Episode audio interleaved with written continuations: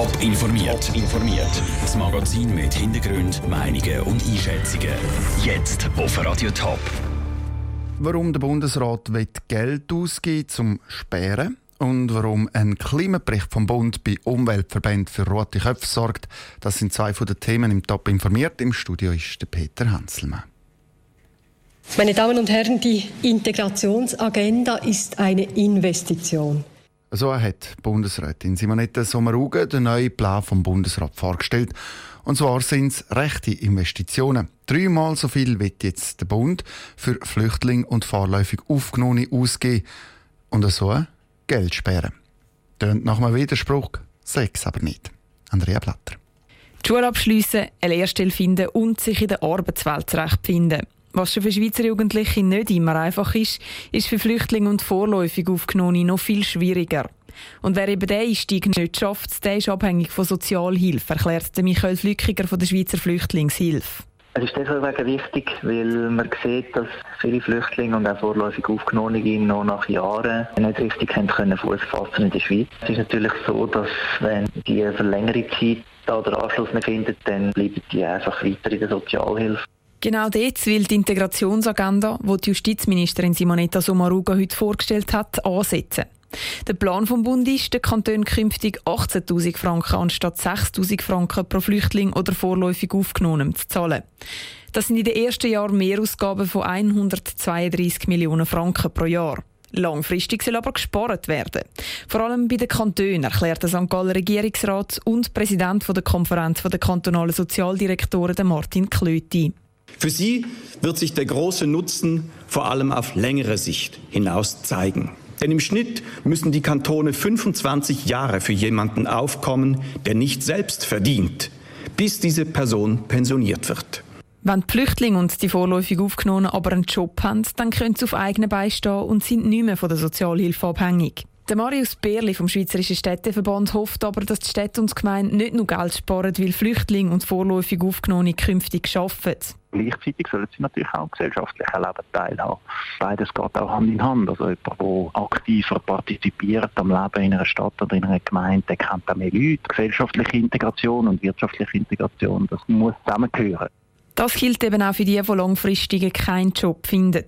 Der Bund geht nämlich davon aus, dass es trotz der Integrationsagenda jeder dritte Flüchtling oder vorläufig Aufgenommene nicht schafft, um sich in die Arbeitswelt zu integrieren. Die sollen dann aber wenigstens sozial Anschluss finden. Der Beitrag von Andrea Blatter. Das ist jetzt mal die erste Phase der Integrationsagenda. In einer zweiten Phase soll es dann darum gehen, dass die ganze Finanzierung noch zu vereinfachen und die Integrationsangebot noch besser an die unterschiedlichen Menschen anzupassen. Zwei Grad wärmer und nicht mehr. Zu dem Klimaziel hat sich die Welt vor fast drei Jahren am Pariser Klimagipfel verpflichtet. Jetzt zeigt das Bundesamt für Umwelt in einem Bericht, wie es in der Schweiz um den Klimaschutz steht. Was in dem Bericht steht, kommt bei den Umweltverbänden aber nicht gut an. Sarah Frattaroli. 196 Länder haben das Pariser Klimaabkommen vor drei Jahren unterschrieben. Auch die Schweiz hat sich mit dem Abkommen verpflichtet, um ihren Teil zu der Reduktion der Erderwärmung beizutragen. Ein neuer Bericht vom Bundesamt für Umwelt zeigt den aktuellen Stand der Klimapolitik in der Schweiz.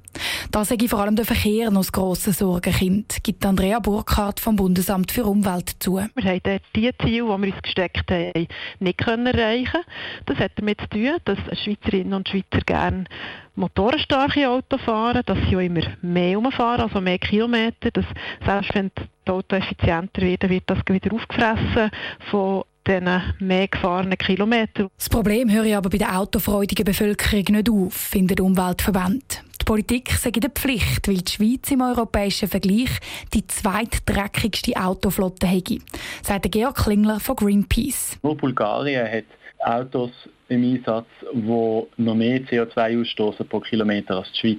Also da müssen wir deutlich mehr machen mit einer Strategie für Elektromobilität, mit verschärften Grenzwerten und mit ein bisschen ambitionierteren Plänen, bis wenn man den Verbrennungsmotor tatsächlich von der Schweizer Straße verbannt. Allgemein sage die ganze Broschüre zur Schweizer Klimapolitik mehr PR als Politik, findet Greenpeace.